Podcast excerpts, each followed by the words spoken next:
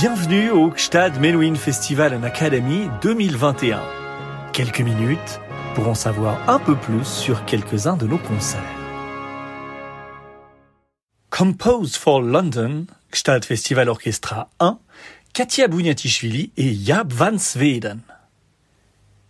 Avec ses nombreuses scènes, son public très gourmand et ses généreuses institutions, à l'image de la Royal Philharmonic Society, Londres a en tout temps été un pôle d'attraction pour les créateurs. Animé par Katia Bouniatishvili dans Tchaïkovski, Jaap van Sweden et le Gstad Festival Orchestra, cette soirée en offre une magnifique vitrine. La septième symphonie est la première œuvre commandée à Dvorak. Créée sous un tonnerre d'applaudissements le 22 avril 1885 au St. James's Hall, elle pose la délicate question au compositeur tchèque de savoir où mettre le juste curseur entre son inclination naturelle à laisser parler son cœur et ses racines moraves, et la nécessité, nouvelle pour lui, de plaire à un public habitué au code du romantisme occidental, incarné en particulier par son mentor Johannes Brahms. Avec le talent et la générosité qui le caractérisent, le grand Antonin met dans le mille du premier coup. Karl Maria von Weber, ouverture de l'opéra Oberon. Sur les bases jetées par Beethoven avec Fidelio, Karl Maria von Weber offre à ses compatriotes les premiers grands opéras allemands, mettant en valeur non seulement la langue, mais également la mythologie germanique. Ils ont pour nom Orient et le Freischütz. Avec Oberon, c'est outre-Manche que regarde ce pionnier du romantisme, vers William Shakespeare et son songe d'une nuit d'été. Confié à James Robinson Planchet, le livret toutefois ne le satisfait pas. Il décide de remanier entièrement l'œuvre peu après sa création, qui a lieu le 12 avril 1826 à Covent Garden sous sa direction. Revenons à la langue allemande, à la faveur d'un retour aux sources de l'intrigue, le poème Oberon de Christoph Martin Wieland, Weber n'aura pas le temps de voir cette ultime version portée à la scène, puisqu'il meurt brusquement de la tuberculose le 5 juin 1826 à Londres, à l'âge de 39 ans. Celle-ci sera présentée à titre posthume à Leipzig le 23 décembre 1826, inaugurant une longue série de reconstructions dont les plus célèbres sont dues à Liszt et à Mahler. Piotr Ilyich Tchaïkovski, concerto pour piano numéro 1 en si bémol mineur, opus 23. Avec ses grands accords plaqués du début au piano, le premier concerto de Tchaïkovski fait aujourd'hui partie de la légende de l'instrument. Mais ses premiers pas, comme souvent ceux des chefs-d'œuvre, sont semés d'embûches. Composé entre 1874 et février 1875, il est destiné à l'origine à l'un des plus grands pianistes russes de l'époque, Nikolai Rubinstein, frère d'Anton, fondateur du Conservatoire de Moscou et grand ami de Tchaïkovski. Ce dernier juge toutefois la partition mauvaise, déclarant même qu'elle lui donne la nausée. Hypersensible, le compositeur est effondré. Une lettre témoigne de son désarroi. C'était la veille de Noël 1874.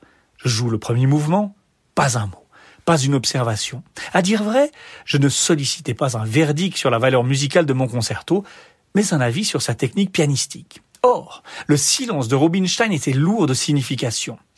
Comment voulez-vous, mon cher, semblait-il vouloir dire, que je fasse attention à des détails alors que votre musique me répugne dans son ensemble? Je m'armais de patience et jouai la partition jusqu'au bout. Un silence. Je me lève. Eh bien demandai-je, Courtois et calme au début, Rubinstein devient bientôt une sorte de Jupiter tonnant. Mon concerto n'avait aucune valeur, était injouable. Deux ou trois pages à la rigueur pouvaient être sauvées. Quant au reste, il fallait le mettre au panier ou le refaire d'un bout à l'autre. Je n'y changerai pas une note, répliquai-je, et le ferai graver comme il est. C'est ce que je fis. Eh bien, heureusement. Face au succès rapide de la partition, Rubinstein devra reconnaître son erreur. La première audition, qui lance cette vague triomphale, a lieu le 13 octobre 1875 à Boston. Au clavier, une autre valeur sûre, Hans von Bülow, élève de Friedrich Wieck, le père de Clara Schumann et de Franz Liszt, dont il est devenu le beau-fils en épousant sa fille Cosima, qui plus tard, mais oui, le quittera pour Richard Wagner.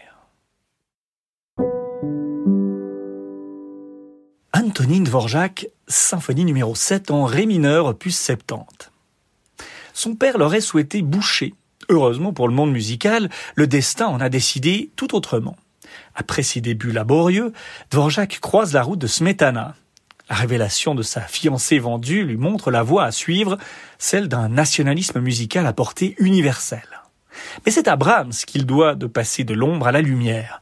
Au fait de sa célébrité, le compositeur allemand se prend de passion pour sa musique et se démène sans compter pour la faire connaître aux éditeurs et aux chefs. Sa vie devient alors une succession de tournées triomphales à l'étranger, en particulier en Angleterre, où on lui déroule littéralement le tapis rouge.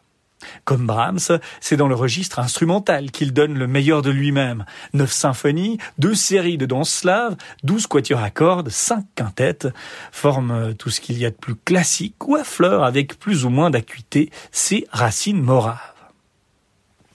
La dette envers Brahms est nulle part aussi manifeste que dans la septième symphonie.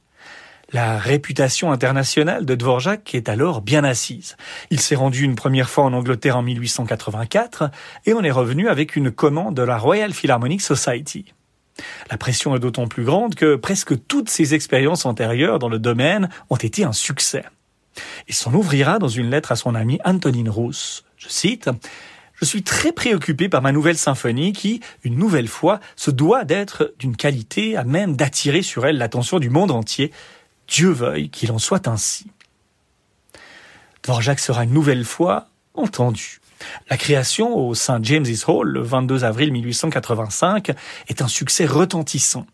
On raconte que la récente création de la troisième symphonie de Brahms a eu un effet d'émulation sur le tchèque, soucieux de prouver qu'il était capable d'égaler son ami. La septième symphonie sera dédiée par la suite à Hans von Bülow. Sur la première page du manuscrit, Dvorak collera une photo de lui en écrivant dessous Gloire, tu as donné vie à cette heure. Le chef allemand deviendra en effet l'un des meilleurs serviteurs. Vendredi 13 août 2021, 19h30, tente du festival de Gstad. Katia Bouniatishvili, piano, Gstad Festival Orchestra, Jaap van Zweden, direction.